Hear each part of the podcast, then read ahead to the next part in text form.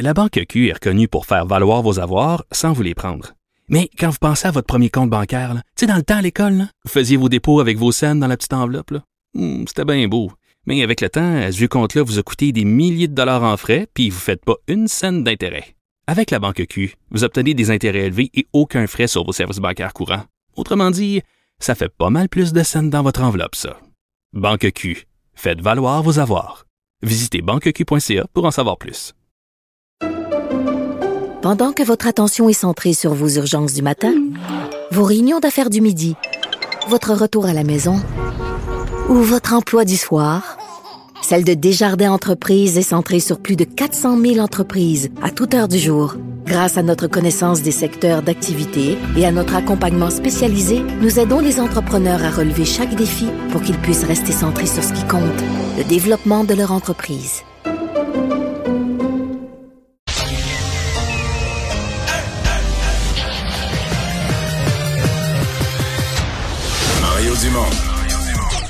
Organiser, préparer, informer. Les vrais enjeux, les vraies questions. Mario Dumont. Les affaires publiques n'ont plus de secret lui. Cube, Cube Radio. Bonjour tout le monde, bon vendredi, dernier rendez-vous de la semaine. Euh, on en a pas mal à vous raconter sur ce qui s'est passé, euh, même ce qui s'est passé dans les dernières minutes. Euh, bonjour Vincent. Salut Mario. Et on est à quelques minutes là, de la fermeture des marchés financiers pour la semaine, le 16h le vendredi. Et euh, le pétrole, tantôt les derniers chiffres que j'ai vus étaient rendus à 118 dollars le baril. Euh, les prix élevés qui sont à nos pompes reflètent pas encore ça. Là. Sont, sont, sont- ils sont juste sont, sont 10 piastres en retard le baril. Ouais, effectivement, c'est euh, fait le, le baril de Brent du Nord là, est à 118 dollars. WTI, je voyais c'est C'est 450 sous. Ouais, exact, 117, je pense, c'est ce que je vois. Euh, en tout cas, c'est très cher et euh, c'est euh, donc ça semble pas prêt de baisser. On le voit, l'effet à la pompe, Euh, l'essence à plus de 2 litres à Fermont. Là, on se dit ah, c'est à Fermont. Mais, Mais moi, non, euh, c'est moi, pas si j'ai- loin chez nous. Moi, sur du super, je suis déjà à 2 le litre. Hier soir, j'ai fait le plein à 2 le litre. Ceux qui roulent en super, Mario, là, comme dirait Québec Des véhicules solidaire, de c'est luxe. des ultra, comme dirait Jack Meeting, c'est des ultra riches. Ah, ben c'est Ils ça. ont les moyens. de payer. Ben, je veux dire, moi, j'ai- j'ai j'ai- j'ai tellement les moyens de payer que je suis de... Moi, je pense qu'on est rendu à l'étape, et je sais que c'est présentement très sérieusement étudié. Là, on fait des farces, mais euh, on n'aura pas le choix de donner le grand coup avec les Russes. Parce que là, on dit qu'on boycotte tout leur niveau financier, on boycotte tout ce qui est russe, mais dans les faits, le gros, la grosse, grosse, grosse source d'entrée de fonds en Russie, c'est le pétrole. Deuxième producteur de pétrole au monde. Et si on arrêtait d'acheter leur pétrole, là, c'est la fin du monde. Ouais, et on voit que l'idée euh, fait son chemin pas mal. Euh, surtout que Républicains et démocrates des deux côtés commencent à parler de ça. surtout que dans l'escalade euh, des euh, disons des répliques des sanctions, on arrive là, là. À un moment donné, on a quand même fait beaucoup là. Sauf que là, mettons, mettons que t'es Justin Trudeau, tu parles de ça au Canada, ben, tu dis là, l'essence, vous êtes vous capotez parce qu'on la paye 1,90, elle va monter à 2,30, là. 2,40. C'est, c'est du solide. Est-ce qu'il faut faire ça pendant quelques semaines pour dire là, c'est fini la Russie, on donne le grand coup? Ce matin, en, discutant de ça avec euh, Philippe Vincent Foisy, euh, Philippe Vincent rem- faisait remarquer que si on faisait ça, il faudrait absolument que les gouvernements fassent leur part puis disent, ben là, garde, on le chope, là, la, la, la taxe ascenseur, les taxes... un- Monsieur Trudeau a l'habitude d'être assez généreux quand même en situation de crise. là. plus pour faire des chèques qu'enlever des taxes. Ben, il peut garder la taxe puis envoyer un chèque. Ah, OK. Non, non, mais sérieusement, euh, oui, euh, sin- sincèrement, quitte à compenser les plus pauvres. euh, Parce qu'on imagine des gens qui vivent loin du travail et qui n'ont pas d'autre euh, choix. T'as beau dire, ah, achetez-vous de l'électrique. En ce moment, c'est très cher. Il n'y a pas de solution pour J'ai plusieurs. toujours en tête des gens du comté de Rivière-du-Loup qui restent à Saint-Épiphane, puis à Saint-Hubert, qui travaillent à Rivière-du-Loup, qui ont 20-25 km à faire avec des voitures seconde main. Euh, ils n'ont pas le choix d'aller travailler. On va rejoindre tout de suite l'équipe de 100% Nouvelles et Julie Marcoux. 15h30, c'est le moment d'aller retrouver notre collègue Mario Dumont. Salut Mario. Bonjour. Jour 9 de ces bombardements en Ukraine euh, et cette journée n'a pas passé inaperçue évidemment comme toutes les autres, mais particulièrement celle-ci en raison de, de cette attaque à l'endroit de cette centrale nucléaire Zaporizhia. euh, qui n'a pas eu de conséquences graves, mais néanmoins, euh, Mario, jusqu'où les pays de l'OTAN vont pouvoir tolérer le- ce qu'on pourrait appeler l'escalade de, de la terreur de Poutine? C'est une grosse phase. là. Les- Je, je dirais les trois dernières journées. là. Depuis, depuis, mettons qu'on s'est Ouais. levé, nous, mercredi matin. On est toujours 8 heures à 7 heures en retard, là, mais... euh, parce qu'avant ça, il y avait la résistance ukrainienne. C'était quand même quelque chose de, de, de beau à observer, ce courage-là, etc. Mais là, euh, dire, on peut juste observer l'ampleur de la destruction. On peut juste observer la détermination de Vladimir Poutine à tout détruire. Donc, quand je dis à tout détruire, pas seulement des cibles militaires. Les bombes sont tombées au cours des derniers jours euh, sur des bâtiments universitaires, sur des écoles, sur des garderies, euh, bon, des, appartements résidentiels, des, appart des, logements. On n'en parle même plus. Là. On a vu les images par milliers. Donc, euh, puis là, hier, ben c'est ça, un peu la, la, on dit, la cerise sur le Sunday. Mhm. Il semble que c'est un accident, mais il reste que. Mais y il- crois-tu, toi, Mario? C'est pour nous faire peur? C'est un accident? C'était vraiment de, de s'attaquer à. Je pense pas qu'ils ont voulu. euh, parce que c'est tellement grave, là, ça affecterait jusqu'en Russie. Là. Je veux dire, vraiment, s'ils faisaient péter Ouais. le réacteur nucléaire, euh, on pourrait on pourrait avoir des déchets radioactifs, là, puis euh, des, des zones inhabitables jusqu'en Russie, en tout cas au moins temporairement. Donc, c'est difficile de penser, euh, quoi, c'est à 3 400 kilomètres de la frontière russe, difficile de penser qu'il a voulu vraiment ça. En même temps, ça nous dit qu'ils sont prêts à aller jouer du missile puis de la bombe autour des euh, au- autour. Ça, on le voit là, sur l'image très bien, c'est un, un bâtiment administratif, c'est pas comme tel les, les, les réacteurs. Mais c'est- ça va pas. Là. On, on voit bien que Vladimir Poutine n'a plus de limites. Euh, et euh, ça nous amène, euh, c'est sûr que ça nous amène déjà aux prochaines étapes. Là, les, les Ukrainiens mettent beaucoup de pression sur le fait qu'il faudrait que l'OTAN euh, participe là, au moins à sécuriser l'espace aérien. On s'en est parlé plus tôt dans la semaine. Ben, ouais. Comment faire ça sans... l'écarte, là, la, la, la création d'une zone d'exclusion aérienne. euh, Mais comment tu la fais respecter la seule là? option? Comment tu la fais respecter? Ouais. Euh, si les avions russes, ben, si les avions russes la pénètrent. Ben, il faut que tu les interceptes. Ouais. Puis là, si, si un avion américain euh, descend un avion russe, d'après moi, on est en guerre contre. le- Tu veux dire, c'est- un contact direct ouverte. là. Et là, Ouais. c'est à ce moment-là, ben, c'est une guerre mondiale. C'est plus une guerre entre deux pays, c'est une guerre mondiale. C'est-à-dire, c'est donc là la, la ligne. Quand on arrive à dire qu'il faudrait protéger l'espace aérien ukrainien, dit pour dit comme ça, on dit oui, oui, oui. Quand les Ukrainiens nous le demandent, on a le goût de dire oui, oui, oui. Mais est où la ligne où on serait capable de protéger l'espace aérien? Euh, Parce que euh, je pense que ce qu'on pouvait faire, là, fournir des missiles antiaériens qui sont tirés à partir du sol, fournir de l'information radar, je pense qu'on fait tout ce qu'on peut pour aider l'Ukraine. L'étape de plus, mon feeling, c'est que là, on va entrer en guerre. Donc, on est là. L'OTAN a dit non à ça ce matin. L'a étudié quand même sérieusement. Fait que ça nous dit comment on est sur la marge. Mais ce matin, euh, ce matin, en entrevue, je recevais une députée ukrainienne. Puis sur ce sujet-là, elle, sa réponse est Ben, brutale. oui. Là. Elle dit, ben, Mario, on Ouais. l'a justement isolé On peut pour l'écouter. euh, notre segment. On va l'écouter ensemble. N'avez pas d'illusion. Vous êtes déjà en guerre avec la Russie. J'ai évacué mes enfants et ça veut dire que je, je euh, euh, me suis séparée d'eux. Ils me demandent, maman, tu reviens quand? Quand on va se revoir? Et, et je sais vraiment pas. Mario, moi, j'en revenais pas. Hmm. Ben, D'abord, vous êtes déjà en guerre mondiale avec les sanctions économiques. Euh, c'est parti. C'est une mère de trois enfants. Et pour leur sécurité, elle, elle se sacrifie, entre guillemets, et va combattre sur le terrain. Ouais, parce qu'elle elle est députée, donc elle a reconduit ses enfants. Si j'ai bien Ouais. compris, c'est avec les grands-parents. Là, elle me l'a pas dit ça ce matin, mais je l'ai lu ailleurs. Donc avec les grands-parents, elle a mis les enfants en sécurité et elle a fait à la fois son travail de députée, puis elle le fait avec un Kalachnikov aussi, là, avec un fusil. On est, on est là en Ukraine. C'est ça la réalité du, euh, du terrain, la réalité de la vie en Ukraine. Donc, euh, elle dit, on est déjà en guerre. Là. Dire, ce que vous avez fait à la Russie, il va vous en tenir rigueur. Poutine, et il, est, il est rendu lui ailleurs, et on doit en prendre conscience. Et c'est ce qui amène euh, le débat suivant. Et là, euh, je veux dire, les gens qui m'entendent dire ça, euh, probablement vont, vont, vont, vont faire la danse du bacon, là, mais on est tous devant nos stations-service à voir l'essence à 1,80 quelques, là, puis là, on sait que ça s'en va vers 2.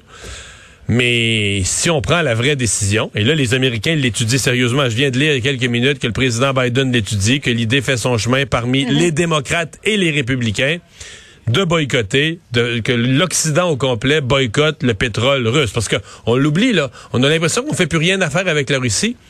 Mais sur les produits, sur les hydrocarbures, le gaz et pétrole, deuxième producteur au monde, en fait, deuxième de pétrole, premier producteur au monde de gaz, l'Occident achète toujours.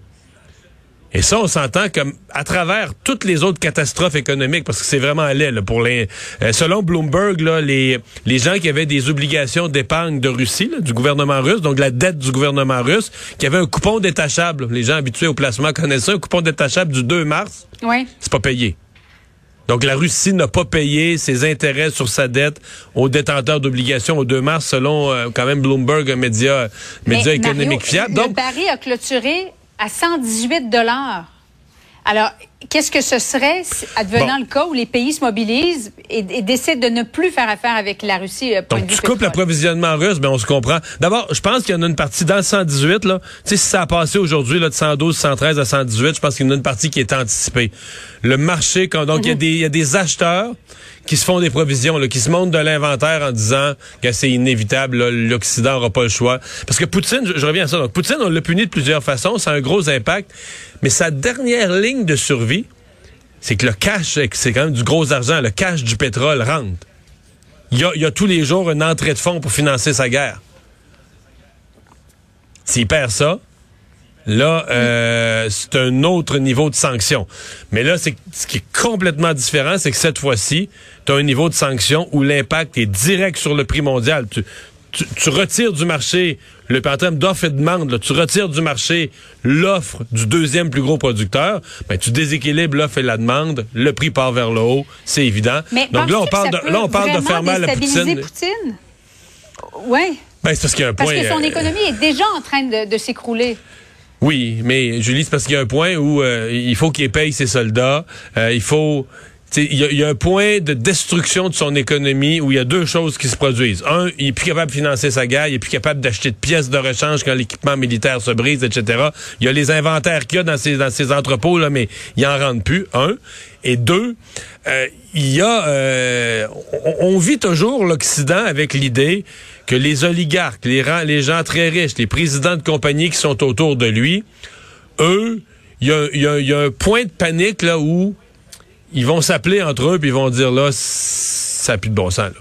On est en train de tout perdre, on est en train de tout perdre nos compagnies, on est en train de tout perdre nos valeurs, on est en train de perdre nos chalets, nos maisons, nos yachts, nos beaux bateaux, on est en train de tout perdre. Puis euh, il est sauté sur le grain pour le remplacer. C'est un peu ça l'espoir que... tu sais, Tant que les oligarques appellent Poutine, ça va bien. Quand les oligarques vont s'appeler entre eux pour parler à propos de Poutine, ce jour-là, il y a peut-être lui un problème et c'est, je pense, ce qu'on, espère. Mais on, on s'entend qu'on est dans les solutions extrêmes et ça nous ramène à ce que disait cette députée à propos de l'espace aérien, à propos des sanctions économiques. On, on dit on veut pas entrer en guerre. Ben, elle a dit, hey, les amis, euh, réveillez-vous. Vous êtes déjà en guerre. Vous êtes déjà en guerre avec, euh, avec la Russie, avec Ouais. Poutine. là. Euh, Monsieur Trudeau, qui doit s'envoler euh, lundi prochain vers l'Europe, rencontrer notamment Boris Johnson. Est-ce que- Qu'est-ce que qu'est-ce qu'on peut faire? Ça va être probablement là-dessus concernant le pétrole. Est-ce qu'on est-ce qu'on coupe les, le, le cordon, tous les liens, y compris le pétrole avec la Russie? Qu'est-ce qui reste comme solution, selon toi, comme option, Mario? Je pense que M. Trudeau va tout regarder. là. Il va aller sur place. Il se rend dans ce que vous voyez d'itinéraire de voyage. Il se rend très proche de la zone de Oui. conflit. là. Il se rendrait jusqu'en Lituanie, aux frontières. là. En Lituanie, tu es rendu à quelques centaines de kilomètres de la, de la Russie, au nord de l'Ukraine. Donc, euh, c'est une euh, c'est un voyage, à mon avis, important qui va lui permettre de voir sur le terrain. Pourrait-il faire un arrêt surprise non annoncé dans des zones présentement où il y a des... euh, des milliers de réfugiés euh, pour constater, pour voir ce qui se passe. Des fois, ça arrive le genre de choses qu'on n'annonce pas, mais on fait un petit rajout à la visite pour aller voir. Euh, pour les raisons de sécurité, ce, genre de voyage-là, on voudra pas donner trop trop de détails. Mais je je pense que M. Trudeau fait la fait la bonne chose en allant en Europe et en multipliant des rencontres. Il va falloir que les leaders du monde se parlent. à date, c'est quand même été bien coordonné, mais il va falloir que les leaders du monde continuent de se parler euh, et de réagir aux événements parce que depuis trois jours, les choses évoluent vite et depuis trois jours, c'est toujours la, c'est toujours la limite qui est repoussée là. hein? On, on- on- on parle de ça là à longueur de journée dans nos émissions, puis on a des experts qui viennent nous dire bon, on pense pas que ça va se rendre là, mais deux jours plus tard, on est c'est Poutine là, deux jours plus tard, on est rendu où l'avant-veille on pensait pas se rendre. C'est ça qui se passe présentement et les images qui nous viennent de l'Ukraine, là, tu sais, c'est pas euh, c'est pas des films tournés à, dans les studios de Disney là. C'est des villes complètement détruites, des rues complètement euh, en, en ruine, euh, euh, des villes complètement où il n'y a plus rien, plus rien, des- plus de services, plus d'électricité, plus rien dans les épiceries, euh, plus de plus de chauffage, plus d'eau courante. C'est, c'est, ça va être tout un pays que, que, que ce soit l'Ukraine qui se relève ou que ce soit Poutine qui ramasse l'Ukraine après l'avoir envahi, ça va être tout un pays en ruine qui va être ramassé au lendemain de cette guerre-là. C'est là qu'on se rend compte que neuf jours de, de bombardement, c'est une éternité en temps de. C'est surtout, c'est surtout On- là, ouais, c'est surtout là, Ouais. Julie, qu'on se rend compte que la démocratie, c'est, c'est fragile.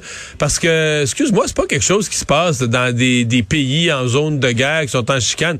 Je veux dire, euh, l'Ukraine, euh, les, les pays baltes. Moi, j'ai un ami à moi qui est décédé du cancer. Puis le dernier voyage qu'il voulait faire, qu'il voulait faire, c'est d'aller dans les pays baltes parce que c'est parmi les plus beaux pays au monde, des pays vraiment tranquilles. Là, on parle de ces mêmes pays-là aujourd'hui, puis on dit, ben, ça serait peut-être les prochains sur la liste de Poutine pour aller tout détruire. Dire, on, on vit dans une démocratie confortable où la grosse décision qu'on a à prendre, c'est quel restaurant on commande à soir ou on va-tu voir un film.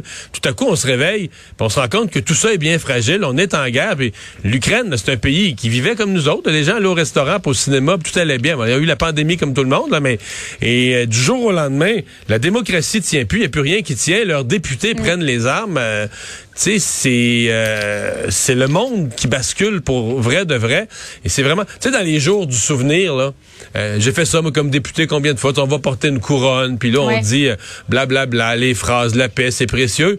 Puis sincèrement, on dirait qu'à un moment donné, ben tu sais, ça fait des décennies qu'il n'y a pas eu de guerre, il y en a pas à proximité. Puis on dirait qu'on répète les phrases, tu sais, la gueule molle, on répète les, on répète les phrases qu'on sait qu'il faut dire. Quand tu regardes ce qui arrive en Ukraine, tu dis ouais, je pense que quand on dit ces phrases-là, faut les penser à fond parce que c'est fragile. La, la- la paix, la démocratie, tout ce qu'on a, c'est fragile et précieux pour vrai là. Ne pas la tenir pour acquis, effectivement. Merci beaucoup, Mario. Bonne fin d'après-midi à toi.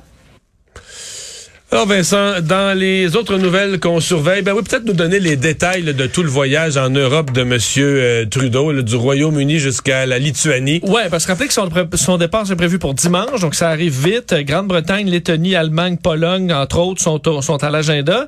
Euh, pour parler des- bon, de ce qui se passe avec la Russie, pas exclusivement, par contre, on, on dit on va parler aussi de la lutte au changement climatique, la reprise économique, la désinformation, mais bon, Ouais, que la- la- le focus mettons, sera beaucoup sur mettons. ce qui se passe. Euh, il a été quand même parce qu'il a répondu aux questions des médias, Justin Trudeau, sur euh, un peu la suite des choses. Quelques questions, entre autres, est-ce qu'on peut envoyer des avions de chasse? Euh, la réponse, c'est non. Dit, Ils utilisent euh, du matériel de style soviétique. Là. Le Canada n'a pas ça, donc on a notre réponse.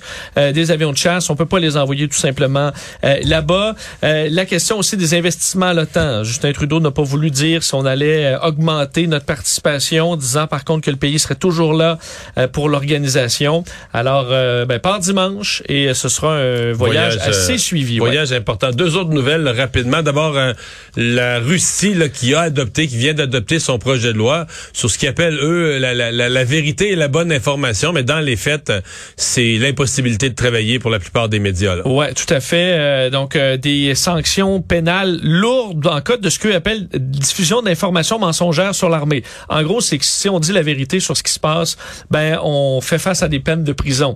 Alors l'outil de propagande là, on veut le, le huiler pas à peu près. La chambre basse, là, la Douma a voté pour à l'unanimité. Donc là, quand on se demande, est-ce beaucoup de dissensions, pas euh, Pas chez les pas, officiels. pas chez les officiels. Euh, à l'unanimité. Ensuite, ça a été approuvé par la Chambre haute euh, dans les dernières heures. Il manque juste la signature de Poutine. En réaction, ça fait que plusieurs médias là, doivent supprimer euh, tous les articles là, qui sont qui dépeignent un peu la situation Mais difficile en surtout Russie. sortir leurs journalistes de là. et sortir leurs journalistes. La BBC, entre autres, dit là, tous les journalistes en Russie Non, ont puis la BBC leur avait travail. des bureaux, là, pas juste un correspondant là, présent. Il y, avait, il y avait des bureaux de la BBC à Moscou. Oui, euh, le journal russe indépendant, le Novaya Gazeta, qui dit qu'ils sont obligés de supprimer énormément de contenu, sinon euh, ils vont se faire carrément arrêter.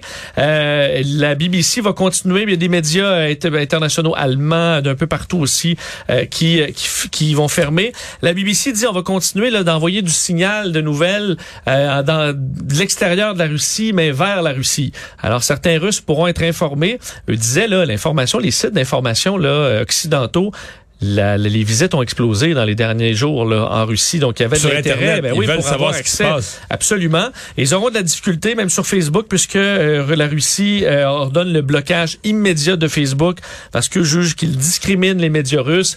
En fait, ils, ils donnent moins de visibilité à la propagande russe, mais davantage aux médias plus crédibles. Alors, on voit que la Et guerre, chez nous, j'ai vu que Radio-Canada, Radio-Canada aussi allait sortir ça. Parce qu'il y a une, une personne, c'est pas un bureau complet, là, mais ils vont sortir euh, leur et correspondant. on est rendu à 8000 euh, personnes arrêtées au moins dans les manifestations. Puis je le disais des Russes qui expliquaient pourquoi les, les gens nous disent on sort pas beaucoup.